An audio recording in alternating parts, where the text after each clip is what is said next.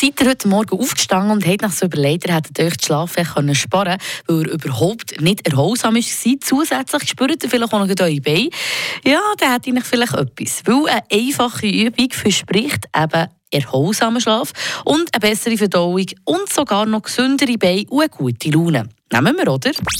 Am Post von Fribourg. Mit Monis Hunde und Katzenstübli in Laupen. Die kompetente Fachberatung für euer Liebling. Hunde- und Katzenstübli.ch auf TikTok gehen aktuell mehrere Videos viral von dieser Wunderübung. In denen wird empfohlen, einfach mal die Beine hochzulegen, und zwar wortwörtlich.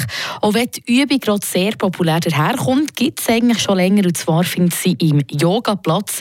Dort wird sie als vereinfachte Variante vom Schulterstand, also vor Kerzen, praktiziert. In der Position kommt man ganz leicht. Aus erst legt man sich seitlich mit dem Vödel zur Wand und hebt dann die Beine der Wange entlang, bis sie senkrecht vor einem sind. Wenn man noch zu weit weg von der Wange ist, dann kann man mit dem Viertel einfach nachrutschen, bis dann der Körper sich etwa in einer L-Form befindet. Die Übung lässt sich auf dem Boden, einem Teppich oder auf einer Yogamatte machen, aber funktioniert auch im Bett. Das Ganze ist eine gute Tat für die.